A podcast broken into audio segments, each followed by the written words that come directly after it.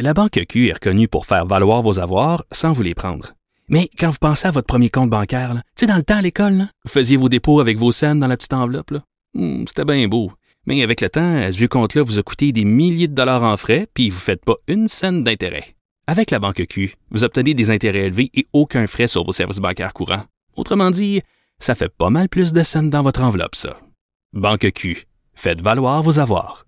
Visitez banqueq.ca pour en savoir plus. Cube Radio. Cube Radio.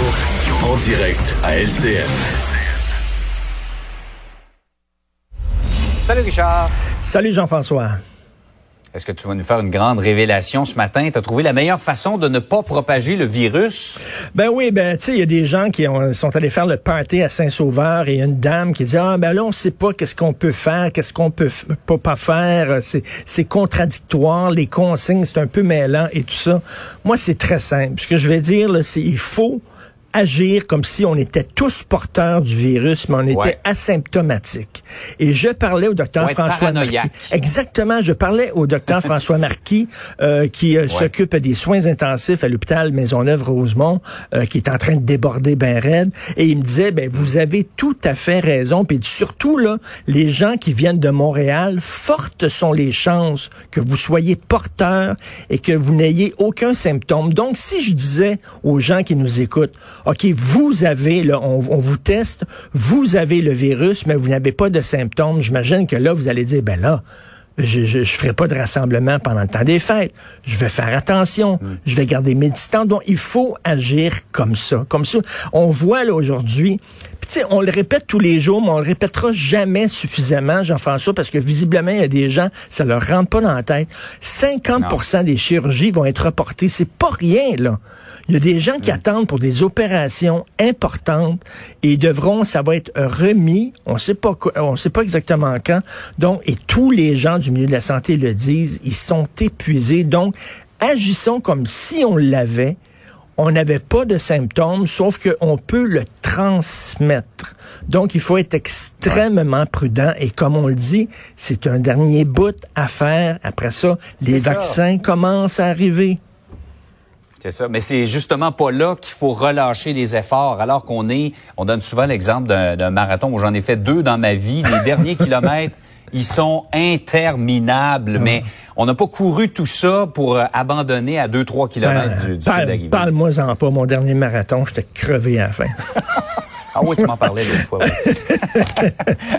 hey Richard, euh, on revient sur l'affaire Meng Wanzhou. On sait que la, directrice de Huawei qui été arrêtée, euh, les Chinois ont arrêté les deux Michael, comme on les appelle, euh, et pour des raisons assez obscures. Ben là, il y aurait des tractations en ce moment entre le Canada et la Chine pour les libérer. Ben oui, c'est ça. Donc, il y a eu un changement de régime aux États-Unis. Donc, peut-être Joe Biden est un peu plus souple que l'était Donald Trump. Alors, ça a l'air qu'il y aurait des tractations. Et d'ailleurs, lorsqu'on pose la question à Justin Trudeau, là, il a l'air du- de l'oiseau qui a avalé le chat. Là. Il a un petit sourire en coin, mais il ne peut pas parler. Les tractations, ce serait que Madame Wanzhou pourrait retourner en Chine plutôt qu'être extradée aux États-Unis et subir un procès. Ça a l'air qu'elle retournerait en Chine et que les deux Michael, euh, Michael euh, Kovrig et Michael Spaver, qui ont été arrêtés de façon totalement arbitraire par les Chinois, reviendraient au Canada. C'est dans les prochains jours. Ce sont les rumeurs. Mais moi, je me dis que si effectivement il y a ces tractations-là en coulisses, et si Mme Wangzhou retourne en Chine et que les deux Michael reviennent, J'espère, Jean-François, qu'on ne ferait pas comme si rien ne s'était passé. J'espère qu'on passera pas en autre chose, qu'en disant maintenant c'est réglé, nous reprenons euh, nos, euh, nos relations normales avec le régime chinois. Je suis désolé, ce qu'ils ont fait, c'est ce qu'on appelle de la diplomatie d'otage. C'est des boulis. C'est comme les gens dans les écoles là, qui terrorisent tout le monde.